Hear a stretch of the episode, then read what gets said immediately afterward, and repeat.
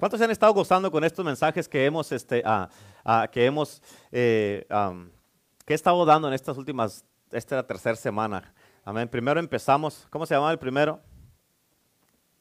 Mm, sí, se gozan bastante, gloria a Dios. Está como cuando les digo, ¿cuál es nuestro lema? Amén. No, no, no, hermano, ese fue el de 2010.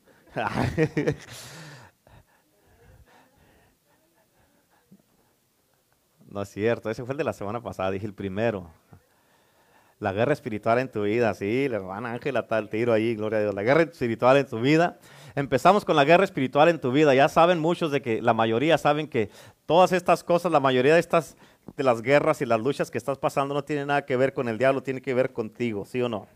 Y luego la semana pasada empezamos a hablar, hablé de, uh, de protegiéndome del espíritu de rebelión. Amén. Y esta, hoy voy a, voy a hablarte de este tema que se llama viviendo en el temor de Dios. Viviendo en el temor de Dios. Amén. Eh, es, una, un, un, proceso de unos mensajes que el Señor nos quiere llevar, porque nos, quiere hacer algo nosotros, quiere hablarnos a, a través de su palabra siempre nos habla a través de su palabra, pero estos son unos mensajes muy, es un, digamos, un, eh, es con, estratégico lo que Dios quiere hacer en nuestras vidas. Amén.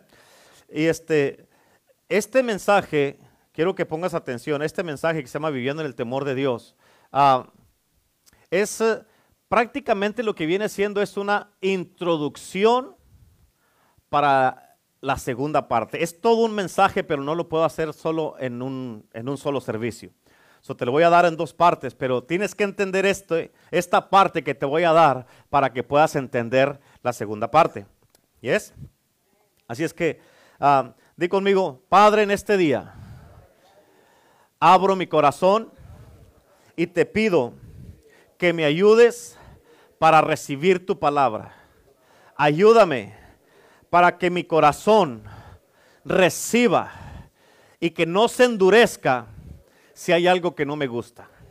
En el nombre de Jesús, con todo el gozo y con mi corazón abierto, recibo esta palabra de parte de ti. En el nombre de Jesús. Amén. Ok, so quiero hablarte de este tema que se llama viviendo en el temor de Dios. Quiero tomarme mi tiempo, amén, para hablarte de esto. Y este, quiero decirte algo, este tema no es muy sencillo. Y la razón que no es muy sencillo es porque no es sencillo. ¿Ok? Pero eh, quiero que pongas atención porque vas a aprender muchas cosas del temor de Dios. Y ah, hoy te prometo que si tú captas lo que Dios te quiere hablar, tu vida va a ser cambiada, va a ser transformada y va a cambiar la manera que tú miras a Dios. Amén. Y, escucha, quiero que eh, entiendas esto, ¿ok? Eh, entiende porque lo que Dios te va, lo que Dios te vaya a dar a ti a través de este mensaje, de esta enseñanza, es lo que Dios te va a estar hablando a ti especialmente, específicamente y personalmente. ¿Por qué? Porque tú vas a escuchar o con el discernimiento que Dios te ha dado, vas a escuchar algo que alguien más no va a escuchar. ¿Ok?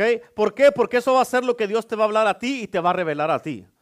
¿Cuántos saben que si leemos todos una escritura, a cada uno la agarramos de una manera diferente porque Dios nos habla diferente a cada uno. Aunque es la misma palabra, Dios a cada uno nos habla diferente. Aunque es el mismo mensaje aquí, Dios nos va a hablar a cada uno diferente también. ¿Cuántos dicen amén? Así que te voy a dar varias escrituras, pero primero quiero definir el temor y el temor de Dios. ¿Escuchaste lo que dije? El temor y el temor de Dios. Fíjate, hay algunas palabras que son sinónimo con otra palabra. ¿Cuántos saben lo que significa sinónimo? Amén. O sea, sinónimo es que, más o menos es, quieren decir lo mismo, aunque no, ah, aunque sea lo mismo, pero diferente. ¿Ok?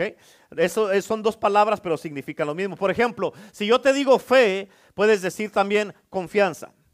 Amén. Si te digo fe, puedes decir también creer. Amén. Pero cuando dices el temor de Dios, no hay otras palabras que puedan ir con el temor de Dios. Y cuando las palabras son más sencillas, o, no hay palabras para compararlas, es más sencillo entenderlas. Ahora, ¿cuál es la palabra que se puede usar o que es equivalente al temor de Dios? La palabra que es equivalente al temor de Dios es la palabra reverencia. ¿Ok? Bueno, gracias por un amén. Gloria a Dios. Ya vamos ganando. Amén. Y tú tienes que entender que estamos hablando del temor de Dios. Escúchame. Es importante que entiendas esto porque hay, hay muchos tipos de temores. Si yo me quisiera ir con este tema, si me quisiera ir por otro lado, fácil puedo hacerlo, pero no quiero desviarme del tema porque tengo una tarea de parte de Dios. Amén. Pero escucha, hay diferentes tipos de temores. Hay temores que son universales, como el año pasado que estaba, cuando empezó toda la pandemia, que se empezó a morir un montón de gente. Había un temor universal donde todo el mundo estábamos atemorizados y no sabíamos que, lo que iba a pasar y lo que dieron el toque de queda y pues qué va a pasar. O sea, no sabíamos, había una incertidumbre. También hay temores que todos tenemos en común. Por ejemplo, ahorita que estamos teniendo las puertas abiertas, digamos que de repente entra un león así de esos grandotes, así con una melenota así por la puerta. Amén. Yo te aseguro que si entrara un león así de grande, especialmente los que están más de este lado, amén, a correr y una gritadera de todos, amén, a correr y sálvese quien pueda. Poco no es cierto y todos nos diera miedo. Amén. Pero entiende, y eso se le llama un temor corporal. Donde todos estamos llenos de temor a la misma vez. Así es que hay algunos temores que son universales, hay unos temores que son comunes, donde tenemos un temor en común todos, pero también hay unos temores que son personales. ¿Ok? Y déjate doy un ejemplo. Hay unos temores personales que pueden ser como fobias. Por ejemplo, hay personas que ah, que tienen tanto miedo cuando una alguien se les acerca, tienen miedo o, no tienen confianza y, este, se retiran o, andan así todo el tiempo por la fobia que tienen. Y son temores que son este, personales. Y las fobias son unos temores que, que ah, ah, con mucha gente eh, eh, eh, lo que hace ese temor se, se aprovecha a tal grado donde si la gente no tiene cuidado, el temor puede controlarlos al punto donde se aíslen de todo mundo. Amén. Y también hay temores universales que tiene el humano, que es, muchos tienen temor a lo desconocido, por eso no se avientan. Dios quiere hacer algo contigo, Dios te quiere usar. Ay, pero, o hay mucha gente que por esos temores no se avientan a hacer algo, o no se lanzan a hacer algo, o no, o, no tienen la confianza para, para ah, emprender algo por temores que tienen a lo desconocido, porque no lo conocen. Así es que hay temores que son ah, de ese tipo y tienes que entender que todos estos temores, de una manera o de otra, el temor paraliza y los temores son poderosos muchas veces porque te previenen de hacer muchas veces lo que Dios quiere que hagas. Amén. Y algunas veces el temor, tienes que entender esto, si no tienes cuidado, el temor puede moldear tu vida o puede darle forma a tu vida o definir tu vida, cómo vas a vivir el resto de tu vida. ¿Sí? Porque hay mucha gente que por el temor nunca en su vida hace nada. Por el temor nunca eh, se atreven a hacer algo, nunca en su vida toman riesgos, nunca en su vida confían por el temor. O sea, hay mucha gente que tal vez han sido dañados por otras personas y nunca jamás en la vida vuelven a confiar. Por el temor que los vuelvan a dañar otra vez. ¿Yes? Ok, ahora déjame te digo porque el temor de Dios es completamente diferente a todos los demás temores. La Biblia dice, apunta, primera de Juan capítulo 4, versículo 18. Primera de Juan 4, 18 dice, en el amor no hay temor. ¿Está claro eso? En el amor no hay temor. eso significa que tenemos que andar en, en amor. Pero ¿cuál qué tipo de amor? Aquí mismo lo dice. Sino que el perfecto amor echa fuera el temor. El perfecto amor echa fuera el temor. Escucha, porque en esta, en esta misma escritura hay un versículo que dice, una versión más bien, una versión que dice que el amor echa fuera todo temor. ¿Escuchaste lo como dice? Todo es diferente a como lo dice la Reina Valera. Escucha esta versión que dice que echa fuera todo temor. Aquí, aquí si tú pones atención y captas la palabra de Dios en este día, donde dice ella fuera todo temor, hay una revelación bien grande. ¿Ok? Porque escucha, no todas las versiones dicen que el perfecto amor echa fuera todo el temor. Por ejemplo, la Reina Valera nomás dice que el perfecto amor echa fuera el temor, no dice todo. Pero escucha, entiende esto importante. En un contexto no significa todo el temor como la escritura de la Reina Valera. Y una de las cosas que tienes que entender es que Dios no quiere que tú vivas, que tú y yo vivamos ausentes del temor de Dios. Dios no quiere que vivas sin el temor de Dios. Esto quiere decir que el único temor que debe de ser y estar en tu vida debe de ser el temor de Dios. ¿Escuchaste lo que dije? El único temor que debe de ser y estar en tu vida es el temor de Dios. Esto significa que el temor más grande de tu vida para ti como creyente, el que debes de tener en ti es el temor de Dios. Tú debes, no debes de tener temor a fallar, no debes de tener temor a fracasar, no debes de tener temor a, a, querer hacer algo y que no te salga bien, no debes de tener temor a enfermarte, no debes de temer, de tener temor a morirte. ¿Por qué? Porque si tienes el temor de Dios, ese es el temor que debes de tener. Lo demás, Dios te va a ayudar para que eches fuera todo ese tipo de temores. Y déjame te digo porque es bien poderoso el temor de Dios. La Biblia dice en Salmos capítulo 23, versículo 4. Salmos 23, 4. Dice, aunque ande en valle de sombra de muerte, aunque ande en valle de sombra de muerte, no temeré mal alguno. Escucha lo que dice, mal alguno. En otras palabras, si andas en medio de la, muerte o la muerte te anda rondeando, te anda rondeando este, a, eh, los diablos, brujos, y te anda rodeando el peligro, o, o estás en algún tipo de peligro, aquí dice que no debes de temer mal alguno. Si te anda rondeando la muerte, no tengas miedo. Al menos que no estés salvo y te vas a ir al infierno. Entonces, si tienes miedo. Pero si te andan rodeando todas estas cosas, no debes de tener miedo. ¿Cuántos dicen amén? Pero sí debes de temer a Dios. ¿Por qué no debes de tener miedo? Porque aquí mismo dice, no temeré mal alguno porque tú estarás conmigo. En otras palabras, si Dios está contigo, ¿qué importa todo lo demás? Tú estarás conmigo, tu vara y tu callado me infundirán aliento. ¿Sabes qué significa esto? Que existen otros temores, porque dice, no temeré mal alguno, o sea, alguno de los temores que hay o que existen. Amén. Y si tiene que haber otro temor en ti, amén, este otro temor debe de ser más grande que el temor de la muerte. Este otro temor que debe de haber en ti debe de ser el temor de Dios. Amén. ¿Por qué? Porque dice que aunque ande en valle de sombra de muerte, no temeré. El temor que debe de estar en tu vida es el temor de Dios. Y cuando hablamos de esto, por eso te dije que no es un tema muy sencillo, pero cuando hablamos de esto, escucha porque mucha gente, o tal vez muchos de ustedes aquí, pueden estar atados al temor y no se dan cuenta. Y escucha, la razón por qué mucha gente está atada al temor es porque, ah, porque no han tenido una revelación de quién verdaderamente es Dios. No conocen a Dios verdaderamente. Amén. Y por eso no han sido llenados. No han tenido una revelación del el verdadero amor de Dios que echa fuera el temor. Amén. Por eso Tú tienes que conocer a Cristo Jesús, el Salvador, al Mesías, al Hijo de Dios. Debes de conocer a Jesucristo porque Él es el que te va a llenar del perfecto amor para que no tengas temor. Ahora, hay mucha gente que puede estar atada al temor, pero escucha, otro lado de esto, de lo que te acabo de decir, es porque, escucha cómo te lo voy a decir, el temor es el prerequisito para lo que es el infierno. El temor es el prerequisito para lo que es el infierno. Explíquemelo, pastor, cálmese. En otras palabras, muchos tienen temor de lo que les pueda pasar por lo que andan haciendo o por ser descubiertos o porque, o porque el Señor los exponga.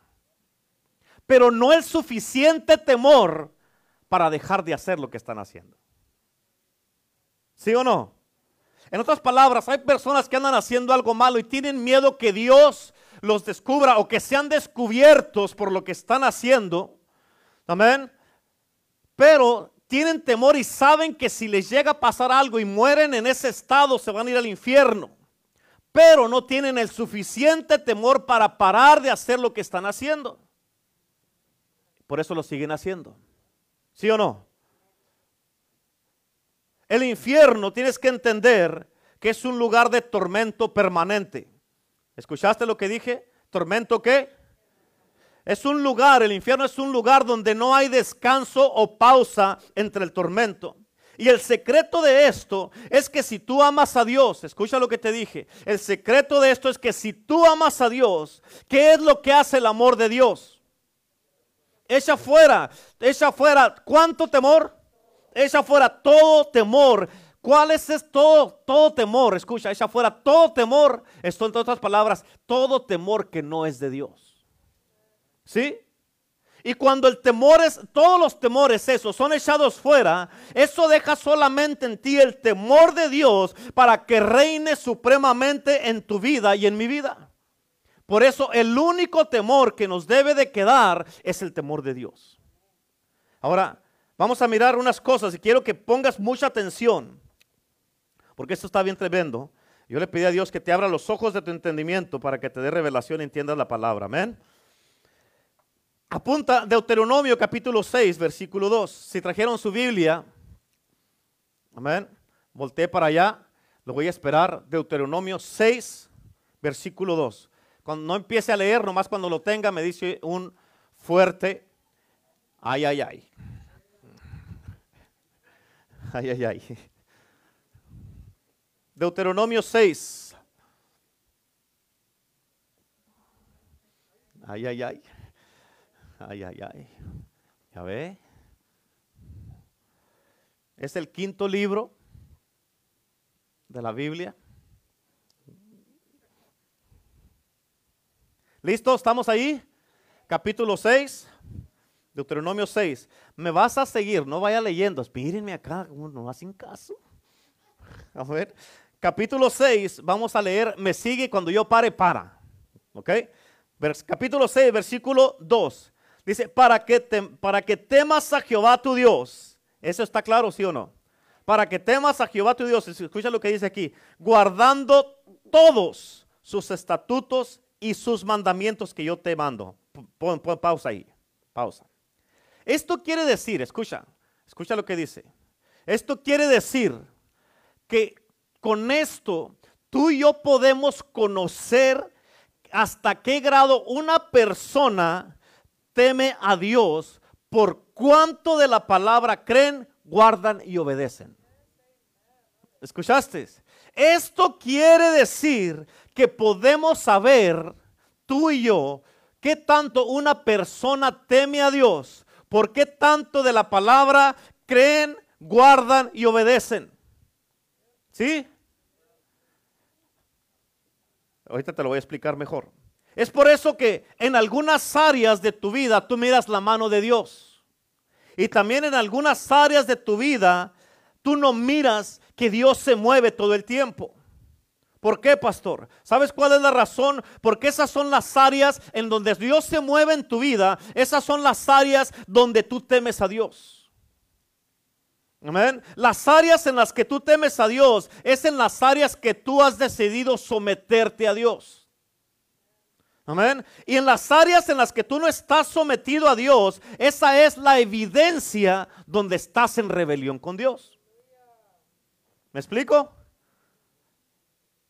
La semana pasada estuvimos hablando de protegiéndonos del espíritu de rebelión. ¿En qué áreas de tu vida estás legalizando al enemigo para que tenga autoridad, una autoridad que se le quitó?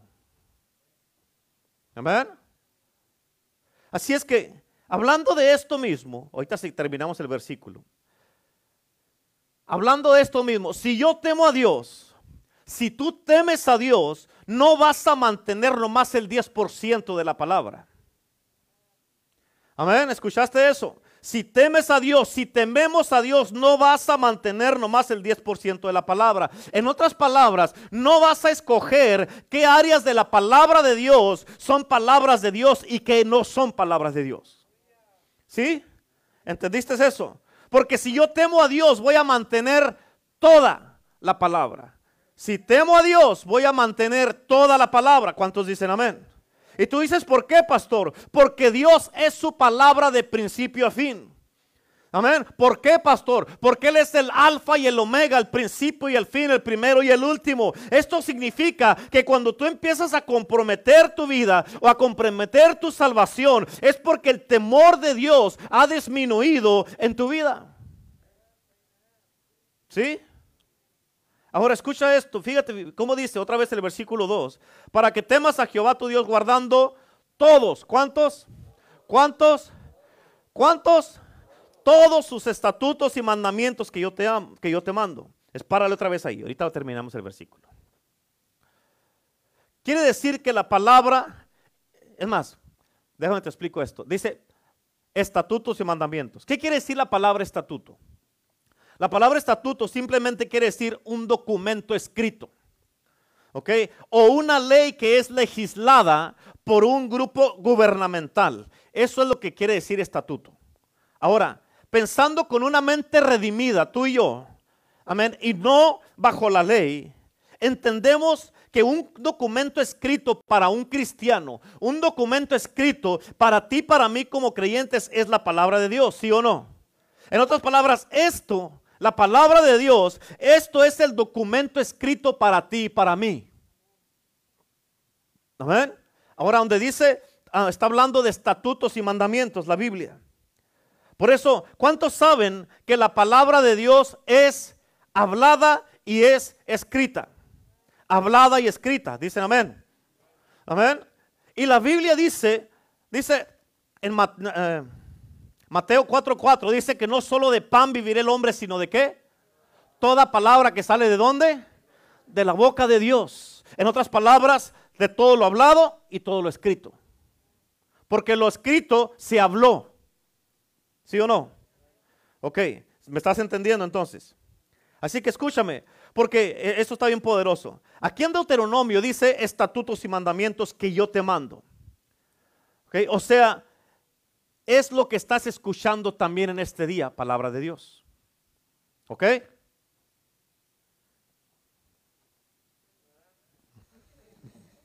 Están masticando, ¿qué están haciendo? Por eso escúchame, algo que tienes que entender es que el espíritu de este tiempo, escúchame, el espíritu de este tiempo, el espíritu de esta edad está causándole a mucho cristiano alrededor del mundo que comprometan la palabra de Dios. El espíritu de esta edad le está causando a muchos cristianos alrededor del mundo que no acepten más la palabra de Dios, que rebajen la palabra de Dios, que le quiten la validez a la palabra de Dios y lo que en verdad significa la palabra de Dios. Y porque el espíritu de esta edad está comprometiendo la palabra, Fíjate, y porque el espíritu de esta edad hasta cierto punto te ha afectado también a ti, la gente piensa que ya no tiene que obedecer más la palabra de Dios. ¿Por qué? Porque eh, obedecen unas cosas y otras no. Pero aquí dice todos sus estatutos y ordenanzas, mandamientos que yo te mando. O sea, no es que tú vas a escoger qué obedecer y qué no obedecer. ¿Sí me explico? ¿Y sabes qué es lo que es eso? Eso es lo que es la perversión de la gracia de estos tiempos. ¿Por qué? Porque ahorita todo se vale. Oh, por gracia salvos somos, una vez salvos para siempre salvos y ya no te preocupes, ya recibiste a Cristo una vez, ya no te tienes que preocupar. Pero eso no es lo que dice la Biblia. Esa es una perversión. En otras palabras, esta perversión de la gracia significa que ya no tienes que mantener más la palabra. Esa es la definición torcida de la gracia. Por eso hay mucha gente en estos tiempos muchos predicadores de estos tiempos y muchos cristianos que muchos no saben lo que dicen y ni siquiera saben lo que están predicando. Amén. ¿Por qué? Porque tienes que entender esto. No saben lo que dicen, lo que están predicando y están predicando muchas cosas que no tienen nada que ver con lo que dice la Biblia. Pero tienes que entender, todos tenemos que entender, tú y yo tenemos que entender que la palabra es la palabra y dice lo que dice. Y la palabra es bien clara. ¿Cuántos dicen amén? La palabra no es sal, no es puros misterios. Aunque sí son misterios, es un tesoro que entre más le buscas, más le vas a sacar. Pero la palabra de Dios es clara. Amén. Por eso cada vez que alguien trata de zafarse para no poner por obra la palabra de Dios, amén, o para no hacer la palabra de Dios, o para no cumplir la palabra de Dios y dan excusas, esa es la evidencia que en esa área ellos no temen a Dios. Te voy a dar un ejemplo sencillo de esto que te estoy diciendo. Esto simplemente significa o quiere decir que para que tú digas que no tienes que diezmar, escúchalo, ¿ok? para que tú digas que no tienes que desmar, para que tú digas que eso ya no es palabra de Dios, o para que tú digas que eso ya es del pasado o del Antiguo Testamento, o ya es la ley, para que tú digas eso, escúchame, para que tú digas que la palabra ha pasado o es del pasado, lo que tú estás diciendo es que Dios es un Dios del pasado y no de la hora. ¿Por qué? Porque escúchame, Dios es su palabra. Él es el mismo ayer, hoy y por los siglos. ¿Escuchaste eso? Dios es el mismo ayer, hoy y por los siglos. Amén. En el nombre de Jesús, ahora mismo cancelo todo espíritu de distracción con el poder de la sangre de Jesús. Todo lo que te está previniendo a ti, que no te concentres y no recibas la palabra de Dios. En el nombre de Jesús. Quiero que entiendas esto. Ahorita te estaba hablando del espíritu de esta edad el espíritu de esta edad ha causado que muchos cristianos, mucha gente vayan a las iglesias y no reciban palabra. El espíritu de esta edad ha causado que muchas personas, muchos hombres, mujeres, jóvenes y niños vayan a la iglesia y se aburran o se duerman en la iglesia. Que no pongan atención a la palabra de Dios y no reciben la palabra de Dios. Y esa es una estrategia del enemigo. ¿Para qué? Para que te mantengas sin recibir, para que no recibas y que el enemigo te siga engañando. Tienes que entender lo que el enemigo bien sutilmente está haciendo, hermano, hermana. Amén. Tienes que entenderlo. Por eso cuando vienes a la, iglesia, amén, yo te recomiendo que te sientes lo más enfrente posible, no importa qué horas llegues, porque entre más enfrente estés, menos distracciones tienes. Amén. Y es, eh, lo que Dios te está haciendo es hablándote. ¿Cuántos dicen amén? Así es que para que alguien diga eso, que ya no tiene que desmar o que diga que ya eh, eso es del pasado, que ya es de, del Antiguo Testamento, que ya eso es de la ley. Amén. para que tú digas eso, lo que tú estás diciendo, que Dios es un Dios del pasado. Pero tienes que entender, Dios es la palabra de Dios. Dios es la palabra de Dios. Él es el mismo ayer, hoy y por todos los siglos. ¿Cuántos dicen amén? Por eso escúchame, cada vez que tú paras de diezmar, es una evidencia que el temor de Dios en esa área se ha ido de tu vida. ¿Por qué? Porque cuando el temor de Dios está presente en tu vida, tú vas a obedecer toda la palabra. ¿Escuchaste? Cuando el temor de Dios está presente en tu vida, vas a obedecer toda la palabra. Y para empezar, ya nomás para dejar este tema del diezmo, porque no quiero enfocarme en eso. Nomás para que sepas esto, el diezmo vino antes que la ley fuese dada. Amén. Cuando Jacob tuvo un encuentro con Dios, Mira lo que Jacob prometió. Y esto fue mucho antes que se diera o se escribiera la ley porque Moisés todavía ni nacía. Apunta esta escritura que te voy a dar para que si tú la quieres leer después, pero es Génesis 28, versículo 18 al 22. Y dice la escritura, en el versículo 18 dice, y se levantó Jacob de mañana. Mírame acá. ¿Quién se levantó de mañana? Jacob. Tienes que entender, estaba primero Abraham, Isaac y Jacob. ¿Ok? Jacob era nieto de Abraham.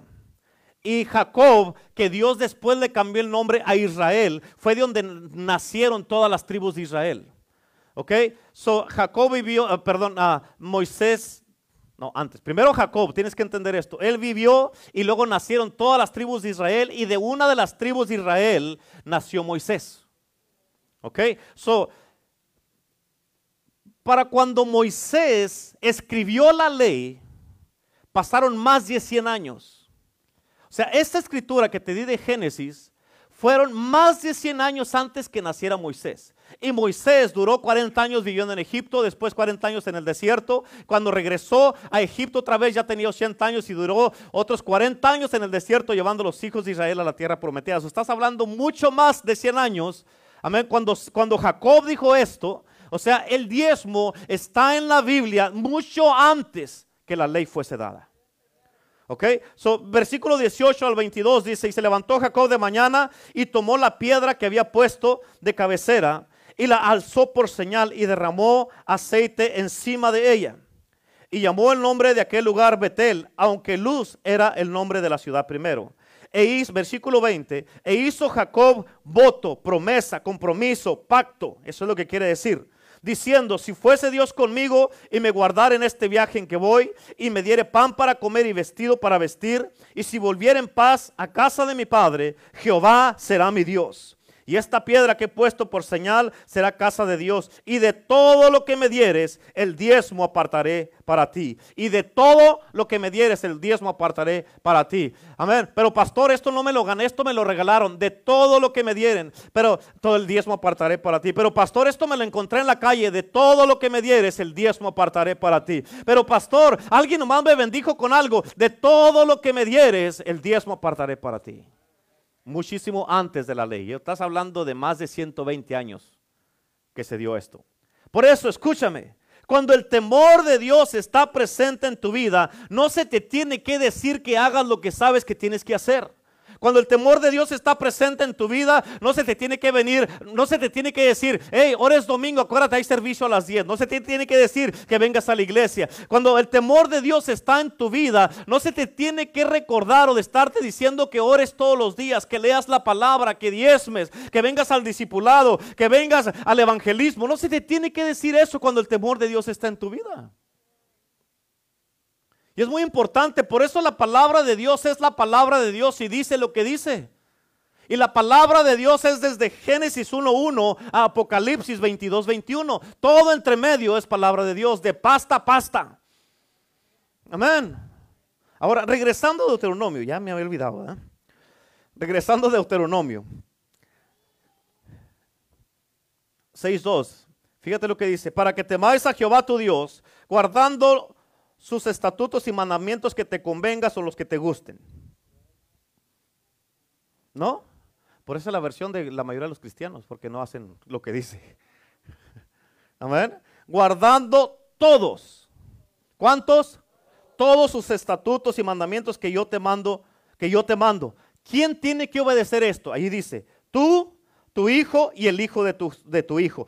¿Cuándo tenemos que obedecer esto? Allí dice, todos los días de tu vida. ¿Para qué tenemos que obedecer esto? Allí dice también, para que tus días sean prolongados.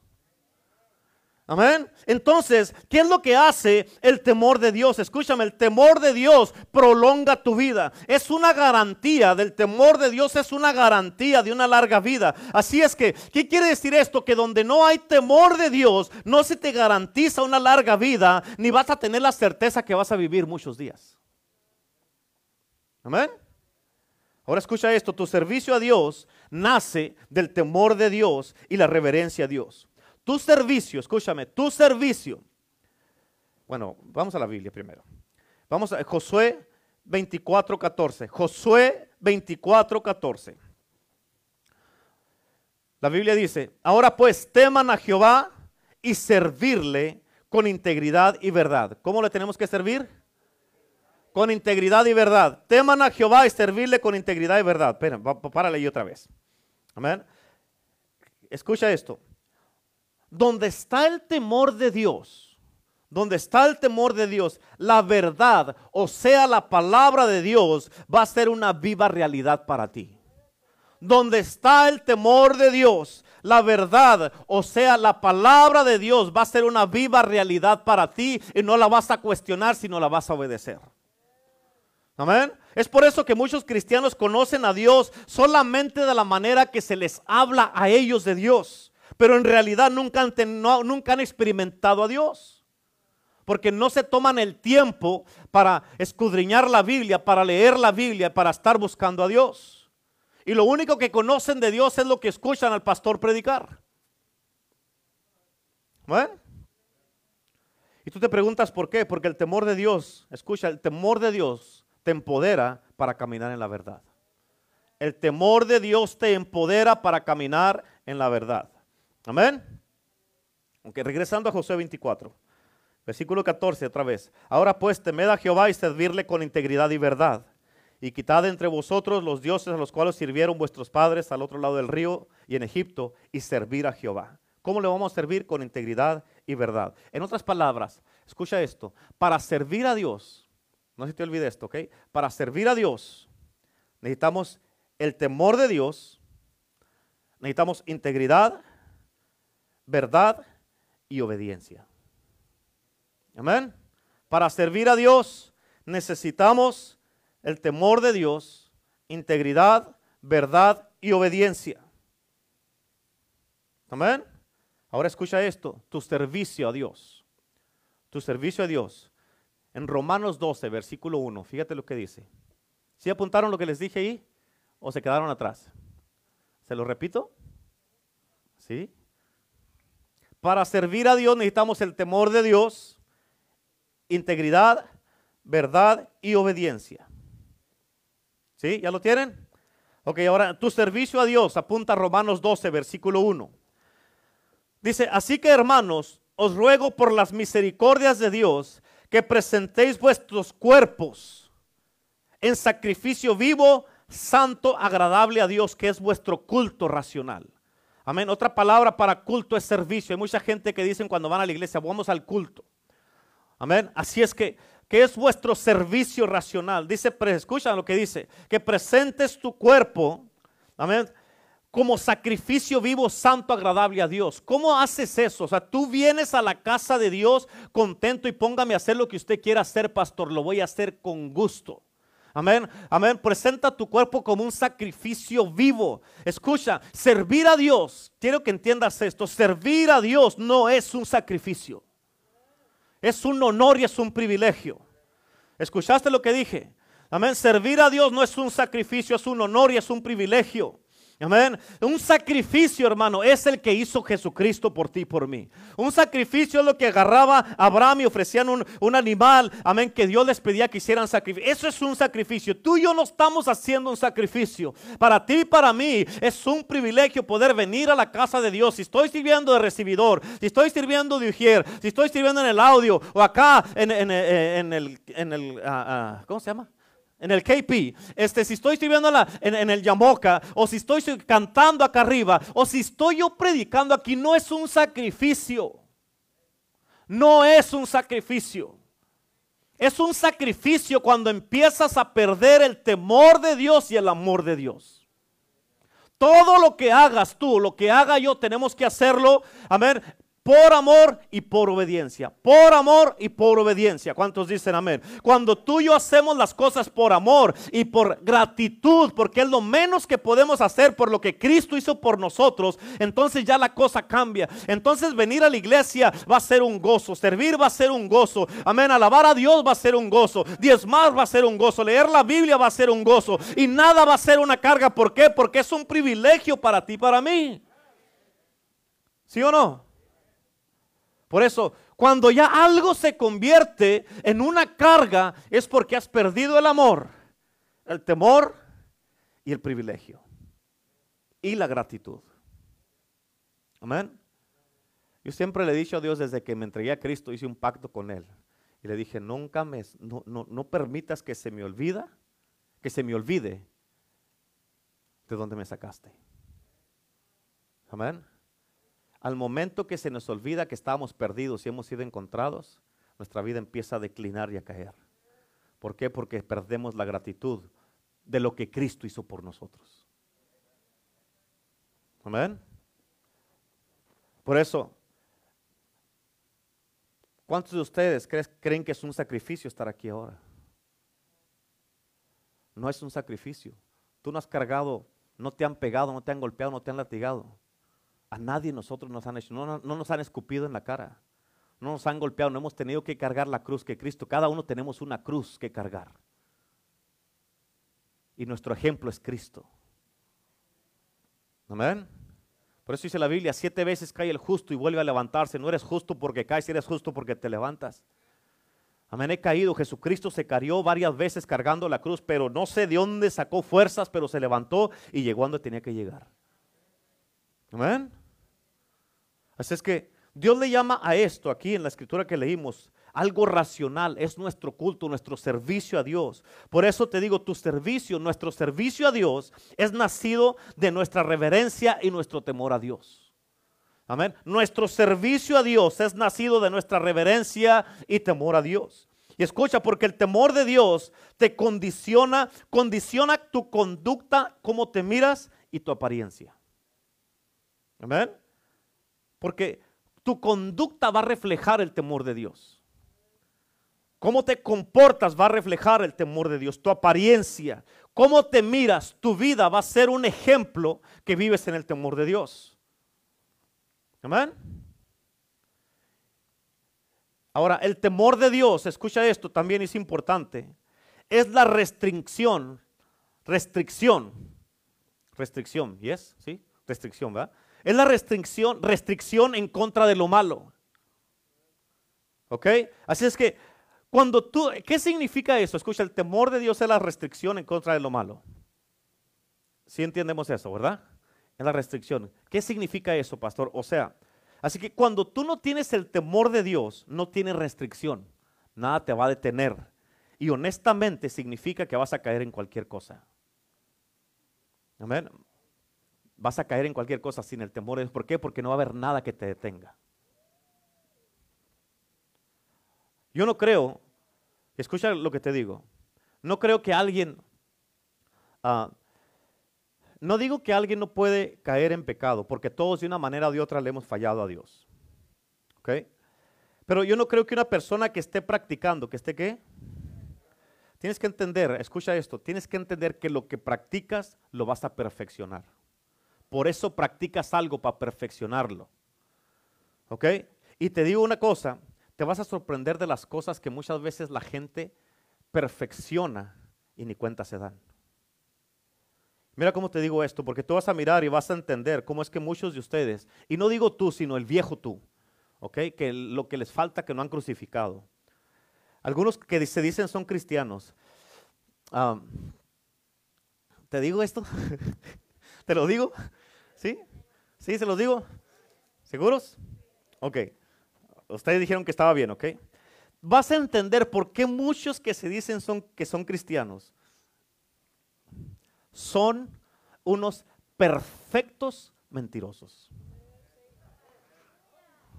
Amén. O mentirosos perfectos, como quieras, como lo entiendas mejor. Perfectos mentirosos. ¿Sabes por qué? Porque tan, por tanto que lo hacen, ya no realizan que lo están haciendo. En otras palabras, porque está tan perfeccionada la mentira en la vida de una persona, ya eso no es la, una segunda naturaleza. Esa es la naturaleza de la persona. En otras palabras, es algo normal para una persona estar echando mentiras por tanto que lo ha practicado. Y para sacar la verdad de alguien que practica la mentira es demasiado difícil. No se puede. ¿Por qué? Porque lo han practicado tanto que lo han perfeccionado que cuando están hablando, están hablando así de estar hablando, pum, de repente empiezan a echar mentiras, ellos saben, porque no batallan, es una naturaleza que en la que fluyen como si nada. Amén. Es por eso que tú no puedes estar practicando el pecado mientras estás profesando el temor de Dios. No puedes estar practicando el pecado mientras profeses el temor de Dios. En otras palabras, cuando practicas el pecado, perdón, el, cuando practicas el temor de Dios, el pecado no es problema. Cuando vives en el temor de Dios, el pecado no es problema. ¿Sí o no? Amén. ¿Qué quiere decir esto? En otras palabras, la ausencia del temor de Dios significa que no hay restricción. ¿Sí? La ausencia del temor de Dios significa que no hay restricción. Y te voy a dar un ejemplo. La otra vez se lo estaba platicando a la pastora. Cuando tú te subes a tu carro, ¿qué es lo primero que, te, que, que haces? Amén. Rápido. Te subes, los que usan el cinturón. Se lo ponen. Sí, porque no todos se lo ponen. Amén. ¿Qué es lo primero que haces cuando te subes al carro? Te pones el cinturón. Ahora, ¿cuál es el propósito del cinturón? Restringir, cuidarte, protegerte. Amén. En otras palabras, cuando no hay restricción, amén, vas a caer en cualquier cosa. Amén. Y aparte de eso harás cualquier cosa. Cuando no traes el cinturón no tienes protección y nada que te detenga. Cuando no hay restricción vas a caer en cualquier cosa. Vas a darle la espalda a Dios. Vas a empezar a robarle a Dios. Vas a empezar a echar mentiras. Vas a no vas a guardar tu corazón. Vas a empezar a hablar del pastor, de la pastora, los líderes, de los asistentes. Vas a empezar a hablar de los hermanos. Cuando no tienes restricción vas a ofenderte y en esa ofensa vas a querer abandonar. ¿Por qué? Porque no tienes nada que te detenga y que te restrinja. Amén. Escúchame, cuando tú tienes el temor de Dios en tu mente y lo practicas, no te tienes que preocupar de lo malo. ¿Por qué? Porque no lo vas a hacer. ¿Sí? ¿Por qué? Porque el temor de Dios te va a detener, te va a restringir y te va a proteger. ¿Cuántos dicen amén? Escucha, una vez, te voy a dar un ejemplo, una vez estaba, hace tiempo, estaba yo eh, en el gimnasio. Obviamente, ah, ahí donde, donde, voy, donde iba, ¿okay? al gimnasio. No, no, no pago, ah, no pago membresía. Iba antes de la pandemia cuando estaba abierto. Y, y me acuerdo que una vez cuando ya me iba del gimnasio, cuando terminé, ya iba para la casa y allí en, todos los gimnasios te dan unas toallas para que uses, para que las pongas en las máquinas. Y, este, y yo me puse la toalla, pues como si nada, ¿verdad? Agarré la toalla, aquí está un... Haz de cuenta que esta era la toalla. Agarré la toalla y me la puse en el hombro, siempre me la ponía aquí en lo que veía de una máquina a otra. Ahí estaba. Me la puse en el hombro y acabé de hacer ejercicio y me fui para mi carro. Cuando iba llegando al carro, que ya me subí ahí al carro, me di cuenta que me había llevado la, la toalla. Amén. Y yo dije, solo es, di conmigo, solo es. De otra vez, solo es. Yo dije entre mí, solo es una toalla. Yo dije, por la membresía que tengo, no, tengo, no creo que tenga nada de malo llevarme una toalla. Es una, solo es una toalla. Pero con una cosa tan pequeña así, como una toalla, el Señor cuando estaba sentado en el carro, el Señor me dijo, no asumas cualquier cosa. No asumas, porque yo dije, solo es una toalla. Y me tuve que regresar a dejarla. Yo asumí que no tenía nada de malo porque escucha, las toallas son para que yo las use. Mientras estoy en el gimnasio, pero no para que me las lleve. ¿Sí me entiendes? ¿Me entiendes lo que te estoy diciendo? Y nosotros asumimos muchas cosas, muchas veces, y para que yo asuma que porque soy parte del gimnasio estaba correcto lo que estaba haciendo, el que yo asuma que está correcto algo que estoy haciendo no quiere decir que está correcto. Por eso cuando tienes el temor de Dios, no tienes que asumir automáticamente, caminas en obediencia. Cuando no tienes el temor de Dios, asume uno muchas cosas. ¿Amén? ¿Sí o no? Digan amén, los asumimos. Los asumientes.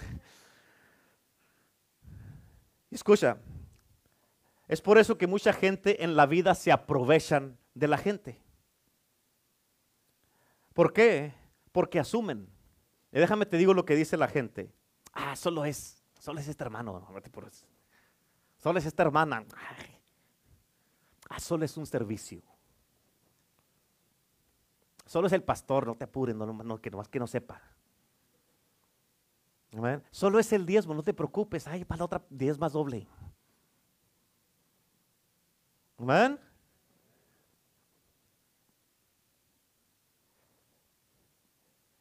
Dios no va a decir nada. Asume uno muchas cosas cuando no tiene el temor de Dios. Amén. Y cuando uno asume de que ah, solo es el diezmo, no te preocupes, Dios no va a decir nada. ¿Cuántos hay muchos que no diezman? ¿Por qué a ti te va a decir algo? Uno asume. Y cuando haces eso una y otra y otra y otra vez, lo vas a perfeccionar hasta que ya de a ti no diezmes nada. Y eso se va a convertir en algo normal para ti. Estás robando sin darte cuenta que eres un ladrón y ni cuenta te das. Porque 20 dólares, 50, 100, lo que vaya hasta lo que diezmes. Amén. Algunos de ustedes ahorita, es más, ahorita voy a terminar esta parte con esto, escúchame, bien importante. Y déjame te digo lo que hacemos. Si algo está mal, di conmigo, si algo está mal. Es más, déjame te hago una, un ejemplo. Ven, Neivo, por favor. ¿Cómo estás? ¿Cómo estás? ¿Escucharon eso? ¿Sí? Gracias, puedes sentarte. Te voy a dar un ejemplo nomás. ¿Sabes qué es lo que la mayoría de ustedes o los cristianos hacen? Cuando han pasado por un montón de cosas, pruebas, luchas, tormentos, tribulaciones y un montón de problemas, están sufriendo silenciosamente, pero aún así uno les dice, ¿cómo están? Y dicen, bien. Amén. A toda la gente, ¿cómo está hermano? Bien.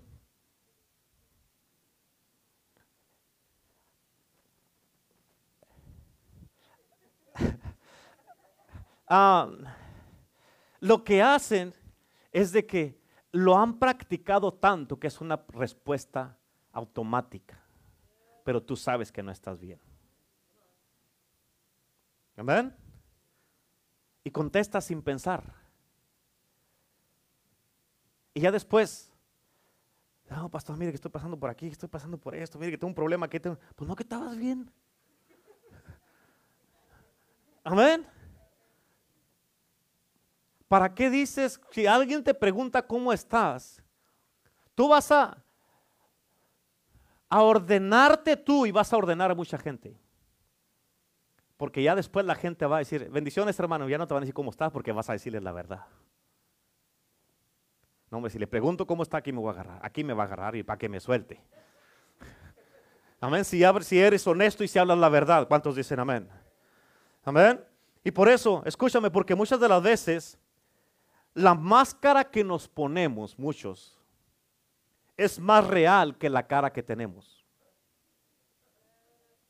Amén. ¿Sabes por qué la máscara es más real que la cara? Porque la cara puede cambiar tu aspecto muchas veces. Y la máscara es un momento fijo, es algo que ha quedado fijo y una máscara no cambia. Es algo que captura tu dolor, captura todo lo que has pasado, las luchas, pruebas y todo lo que has pasado. Y eso es lo que es la máscara y nunca cambia. ¿Por qué? Porque la máscara que te pones, la mayoría de la gente ni siquiera son buenos para escoger qué máscara ponerse. ¿Por qué? Porque la máscara que se ponen para pretender o disimular los descubre. Amén. La máscara, escucha, pero la, cara, tu cara, lo que el verdadero tú, que ya ni sabemos cuál es. Ya ni, lo, ya ni, ni te conocemos. El verdadero tú puede cambiar todo el tiempo. Es por eso que la gente se pone máscaras para disimular algo que no es. Y escucha esto, es por eso que la gente nunca te miran a ti. O nunca te miramos a ti o quién eres verdaderamente. Y es por eso que la gente no te conocen. No te conocemos. ¿Por qué? Porque uno todo, todo el tiempo, ¿cómo estás? Bien. Y todo lo que conoce uno es la máscara que traes. Y esa máscara, ese es, el, ese es tu bien. Amén. Por eso que la gente no te conoce y por eso ellos solamente conocen lo que tú enseñas. Y es por eso que el temor de Dios altera y modifica tu conducta. Uf. Hmm. No, hombre, this is good. Me acabo de acordar de algo, pero no te lo puedo decir ahorita. El temor de Dios altera y modifica tu conducta. Eso te lo voy a dar para la otra semana, ¿ok? Al próximo servicio, te voy a decir cómo el temor de Dios altera y modifica tu conducta. Pero hoy día tienes que entender esto. Esto es bien importante. Hoy Dios quiere que seas real delante de Él. Dios quiere que seas real delante de Él. Dios quiere que seas real delante de la gente para que todos podamos conocer quién es el verdadero tú que Dios ha creado. Amén. ¿Quién eres verdaderamente? Hoy día Dios quiere que vengas aquí y que seas sincero delante de Él y te quites la máscara o todas las máscaras, máscaras que traes encima de las otras máscaras. Amén. Porque tú mismo ya ni siquiera sabes cómo eres. Por tanto que has tratado de esconder o pretender o disimular. Muchos traen máscaras de dolor, de tristezas, de desánimos, de amarguras, de problemas que han pasado en su casa, su familia, que no miran un cambio en la casa, no miran un cambio en el matrimonio, no miran un cambio con los hijos y traen máscaras ahí tapando todas esas cosas. Pero mientras quiera seguir pretendiendo, Dios no puede llegar al que Él creó. Amén. Y Dios quiere en el día de hoy es de que, hey, quítate todas esas coberturas y esas paredes. Mucha gente han edificado paredes alrededor para protegerse, pero con todas las paredes que han edificado ellos mismos, amén, lo que ha pasado es que han terminado en una prisión en sí mismos por tanta pared que han edificado para, que no, para no ser dañados. Amén. Y por eso uno mira lo que eres pero no verdaderamente quién verdaderamente eres. Y lo que eres en esa prisión y con esas máscaras, ese no es el verdadero tú. Amén. Hoy Dios quiere que vengas y seas sincero delante de Él y te quites la máscara que has traído por mucho tiempo. Ver quién es el verdadero tú que Dios ha creado desde el principio. Escucha, hay mucha gente que dicen, es que yo no puedo ser ah, mm, yo mismo o yo misma delante de la gente porque entonces otra gente no les va a gustar. Si no les gusta, que no les guste. Amén. Amén. Si a ti no te gusta cómo soy yo, lo siento. Como dice la canción, no soy monedita de oro. Amén. No, lo siento. Pero yo no voy a cambiar para caerte bien a ti. Si no te gusta cómo soy, ese es tu problema, no el mío. ¿Sí o no? Y hay gente que dice, es que no, no puedo ser como yo soy delante de la gente, porque la gente luego van a empezar a hablar, van a empezar a criticar, déjalos que hablen, de todos modos hablan. Hablan porque eres falso, o si eres honesto, pues déjalos que hablen. Ven, escucha, tienes que entender esto. Imitaciones siempre traen limitaciones. Es mucho más fácil ser quien Dios te creó a ti que tratar de ser alguien más. ¿Por qué? Porque cuando eres quien Dios te creó, vas a poder fluir mejor como hombre, como mujer, como líder, como esposo, como esposa, en lugar de tratar de ser alguien que Dios no creó. Y vas a poder fluir mejor y desenvolverte mejor. Por eso el Señor en el día de hoy te está diciendo, hey, regresa a tu estado original. Regresa a ser lo que eres verdaderamente. Dios quiere usar tu vida en una manera sobrenatural. Y cuando digo sobrenatural, no me estoy hablando de milagros, pero una manera que eh, eh, donde tú eres eh, lo que eres aquí, eres en tu casa, eres en el trabajo, eres en el negocio, eres en la calle, donde quiera que estás, eres el mismo o la misma. Amén. No, no que eh, en la casa este, eres de una, de, una, manera y gritas y avientas y tiras las puertas y haces todo y puro gritos y vienes aquí y eres la, más, la palomita más sensible. Amén. Yo no sé, hay mucho cristiano que piensan que nada más deben de ser cristianos en la iglesia. Amén. Y por eso muchos hijos no quieren venir. ¿Para qué? Amén. Y lo que eres aquí debes de ser allá y más allá y más allá y más allá. En todos lados. Por eso el Señor en el día de hoy quiere que ayudarte para que con el temor de Dios, mientras tengas el temor de Dios gobernando en tu vida, no debes de tener temor de ser quien eres. ¿Por qué? Porque el temor de Dios, la escritura que te di de primera de Juan, capítulo 4, echa fuera todo, todo el temor. ¿Sí? Echa fuera todo el temor, no algún temor, todo el temor. Y el Señor en este día te está diciendo, hijo, hija, el único temor que debes de tener es el temor de Dios. Y, y todos los demás temores, descártalos descártalos, llénate del temor de Dios, porque el temor de Dios es lo que te va a ayudar para que camines como debes de caminar, para que vivas como debes de vivir, amén, para que te comportes como te debes de comportar, para que tengas la conducta correcta, para que tengas la imagen correcta, para que tengas el carácter correcto. Amén, cuando tienes el temor de Dios, tu vida es completamente diferente y transformada y tú puedes ayudar a otra gente, pero sin el temor de Dios, hermano, no vas a tener ese cinturón para que te detenga, te restrinja, para que te, te proteja y te cuide. El temor de Dios en realidad es una protección para ti, para mí. Y lo necesitamos todos. ¿Cuántos dicen amén? Amén. Denle un aplauso a Cristo, por favor, en el nombre de Jesús.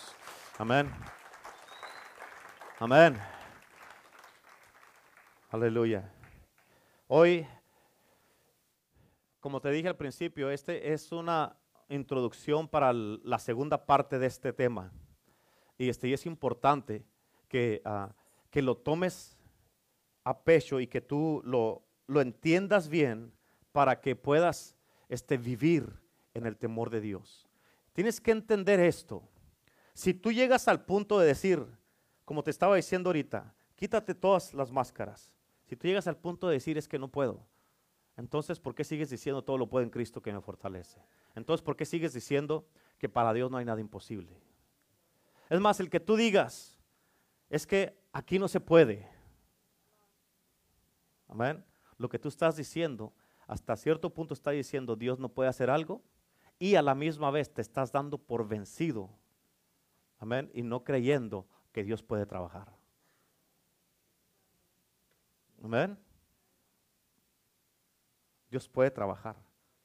Si tú dices, digamos, no, es que ya con este hombre no se puede, con esta mujer no se puede, ¿sabes qué estás haciendo? Tú te estás dando por vencido o por vencida con el hombre o la mujer que Dios te dio. ¿Sí me estás escuchando?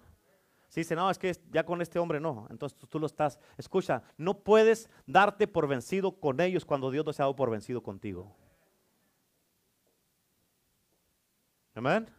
No puedes. ¿Con cuántos de ustedes Dios ya se dio por vencido? A pesar de todo lo que hemos hecho.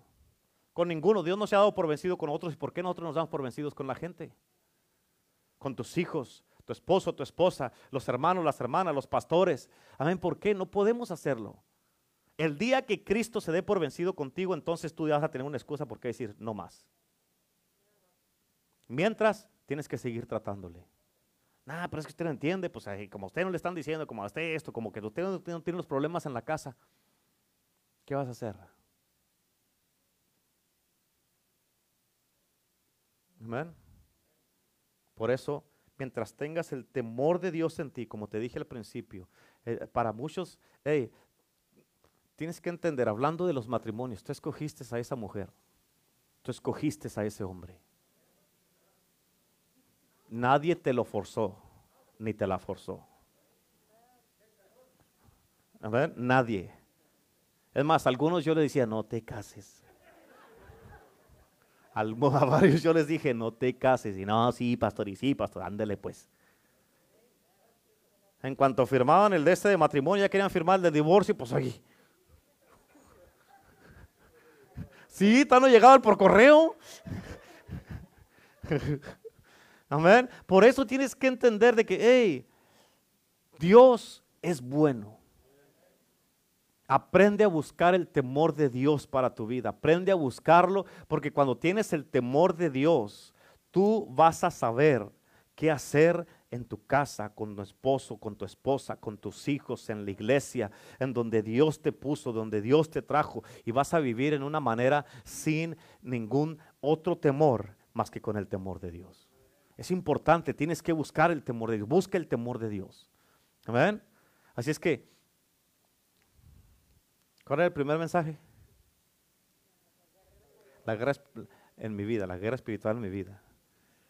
Por eso tiene batallas, mucha gente batallan porque batallan porque su propia desobediencia.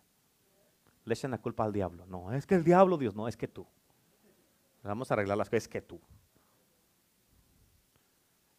Y por eso el Señor nos está hablando, nos está hablando. ¿Por qué? Porque de una manera o de otra quiere que ayudarnos.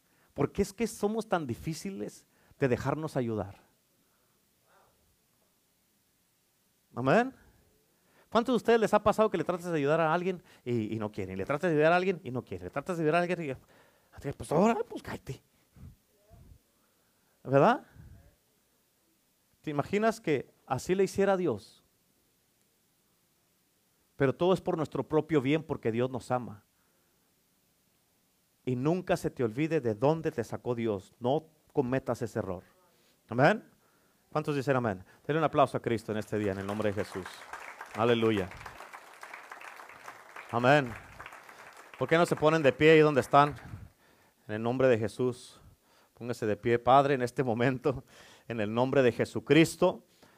Te damos las gracias, Señor, y te bendecimos en este día porque tú eres bueno y eres majestuoso y poderoso y te exaltamos en el día de hoy.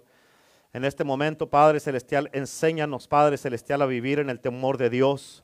Danos, Señor, en el nombre de Jesús, sabiduría para poder, Señor, hacer las cosas correctas y vivir, Señor, en el temor de Dios, el temor que nos restringe, que nos protege y que nos cuida, Padre Santo. En el nombre de Jesucristo, Señor, te necesitamos, Señor, y te pedimos, Padre Santo, que en este día de hoy en adelante, Señor, que nos ayudes y nos llenes de la sabiduría, porque tu palabra dice, Señor, que el que esté falso, falto de sabiduría, que te la pida a ti, Señor, porque tú se la das a todos, Señor, sin medida. Y en el nombre de Jesús, todos necesitamos tu sabiduría, necesitamos de tu presencia, necesitamos de tu Espíritu Santo, necesitamos, Padre, de tu guía. Tú eres nuestro protector, nuestro guía, tú eres el que nos ayuda, Señor, nuestro pronto auxilio. Y sin ti, Señor, reconocemos nosotros que no podemos hacer nada y no somos nada, Señor. Y en el nombre de Jesús, Señor, ayúdanos, Señor, protégenos, cuídanos, Señor. Danos esa restricción, Señor, en el nombre de Jesús, para no hacer lo malo, para obedecerte, Señor, y para cuidarnos, Señor. En el nombre de Cristo Jesús, Señor. Deposita, Señor, y haz una realidad en cada uno de nosotros el temor de Dios, Señor. Danos una revelación sobrenatural de lo que es el temor de Dios para caminar en obediencia todos los días de nuestra vida. En el nombre de Cristo Jesús, Señor, ahora mismo a ti te damos toda la gloria y la honra. Te amamos, te anhelamos, te exaltamos y te bendecimos, Señor. Ayúdanos para caminar en el temor de Dios, Señor, y vivir, Señor, una vida salva en el nombre de Jesús, Señor. Para vivir salvos, Señor, en nombre de Jesucristo y no perder nuestra salvación en el nombre de Jesús, Señor. Ayúdanos para cuidar, Señor, nuestra salvación, como dice tu palabra, con temor y temblor en el nombre de Cristo, Señor. A ti te damos la gloria en este momento. Ayúdanos, Señor, porque sabemos que si está el temor de Dios en nuestras vidas, Señor, nos vamos a someter en nuestros matrimonios uno al otro. Señor, si está el temor de Dios en nuestras vidas, vamos a ayudar a nuestros hijos y como los hijos van a someterse a sus padres y van a obedecer y te vamos a obedecer a ti, Señor. Vamos a servirte, vamos a estar en tu casa, vamos a estar sirviéndote y haciendo lo correcto, Señor. En el nombre de Jesús, Señor, te damos toda la gloria, toda la honra y en este momento, Señor, te bendecimos en el nombre del Padre, del Hijo y del Espíritu Santo y todo el pueblo de Dios dice, amén, amén.